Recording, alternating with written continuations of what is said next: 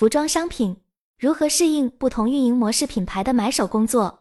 一、买手工作内容的区别。一、品牌有哪些分类和工作侧重？这四种品牌各有特色和区别。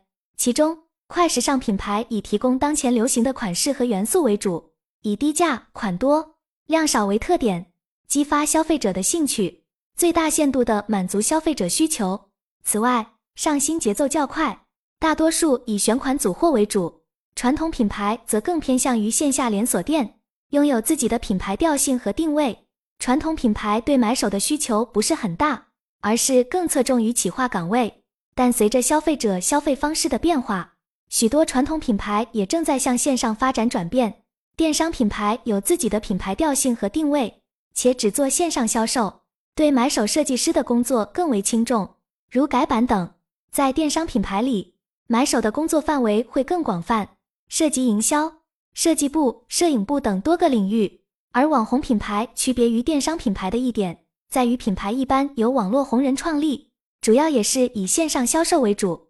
虽然他们同样注重线上渠道的快速更新，但具体上新节奏则因品牌而异。这四种品牌的货品定位都不同，因为他们针对的目标消费人群不同，货品风格、质量、定价也有所差异。例如，云友中超从表示，他们主要是倾向于传统品牌的生产。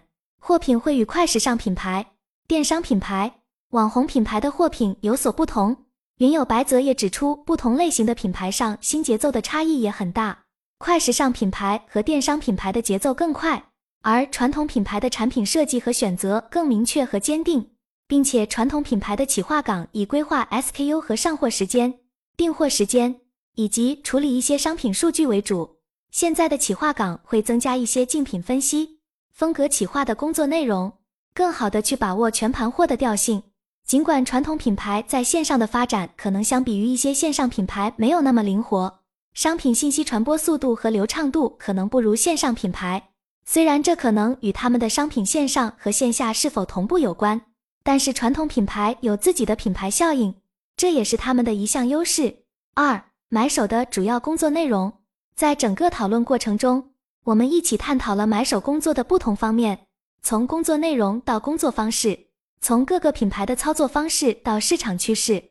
这场讨论增强了我们对买手工作的理解，并为我们提供了一个理解不同品牌和市场趋势的机会。买手的主要工作内容相当丰富和细致，包括但不限于调研竞品数据，全方位的从元素、颜色、品类、价格段以及拍摄方式，特别针对电商五个维度进行分析。买手也负责指定每月度开发的 SKC 风格企划方向、拍摄场景方案规划以及上架时间。买手需根据月度商品 SKC 总额度，对一级品类占比、二级品类占比、末级品类占比进行详细规划。此外，他们还需要与供应商、市场和设计部对接，进行选款和产品开发，并负责制作往期爆款的严改开发版单。买手在日常工作中也需与供应商或设计部跟进副版进度，对接审版部跟进版一审版进度，并及时反馈给供应商。他们也参与操作系统下单流程，并与供应商进行价格和货期谈判。与此同时，买手还要对接拍摄部，选择模特进行拍摄，并在美工修图后负责审核。他们也负责根据规划的上架时间进行系统操作。同时对月度销售数据进行复盘分析。总体来看，买手的主要工作包括以下内容：一、调研竞品数据、元素、颜色、品类、价格段、拍摄方式、电商五个维度全面分析；二、指定每月度开发 SKC 风格企划方向、拍摄场景方案规划、上架时间；三、根据月度商品 SKC 总额度，规划一级品类占比、二级品类占比。末级品类占比四，根据开发风格企划对接供应商、市场、设计部开发选款。五，制作往期爆款严改开发版单，对接供应商、设计部跟进副版进度。六，对接审版部跟进版一审版进度，及时反馈给供应商。七，操作系统下单流程，与供应商谈判价格货期。八，对接拍摄部，选模特进行拍摄，美工修图后负责审核。九、根据规划上架时间系统操作上架。十、月度销售数据复盘分析。对于买手的工作职能，云友们有着各种看法和理解。白泽提问：一般品牌公司在拿到趋势分析后，会有设计师按照趋势预测设计货品，为什么品牌公司的买手会更偏向于企划？是否是因为产品开发的逻辑不同？对于这个问题，我认为品牌公司买手的主要工作内容还是在选款组货方向，偏向市场走势多一些。品牌服装已经有了自己稳定的品牌调性，所以他们还是会更偏向于设计师多一些。在这种情况下，他们的设计师实际上已经替代了买手的角色，而企划则主要负责提供数据支持，进行竞品调研和分析，以把控设计方向。云友中超从提到传统品牌设计师的设计会体现品牌前序款式的延伸，有传承的精神，而快时尚品牌和网红品牌紧跟潮流。更倾向于通过买手组货以提高效率。其实，除了 U 二等大型品牌，一般的快时尚和网红品牌的买手都是市场组货的。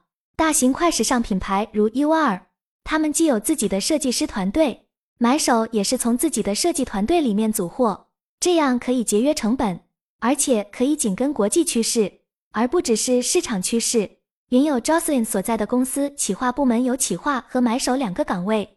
企划更偏向数据分析、趋势分析、SKU 规划，而买手则更倾向于根据企划的需求在市场上找款。企划和买手的工作关联性强，买手在市场上找款，在很大程度上受企划数据分析的影响。另外，买手需要研究拍摄方式，特别是针对电商，这包括考虑灯光、模特的妆容、发型、场景、姿势等等。因为这些都与所选商品所表达的设计灵感息息相关。二、买手的主要具备能力：沟通能力百分之五十，专业能力百分之五十。买手这个职位要求对内对外都有一定的沟通需求，而这与专业技能的要求重要性几乎等同。可以说，沟通能力和专业能力各占百分之五十。买手不仅需要与各种跨部门进行合作，还需要面对外部的工作任务。为了能够顺利进行工作，沟通变成了一个非常重要的技能。实际上，买手的工作内容涵盖了整个采购流程，需要与众多职位的同事进行交流与合作。比如，对外会由于次品和货期等问题要与供应链部门沟通。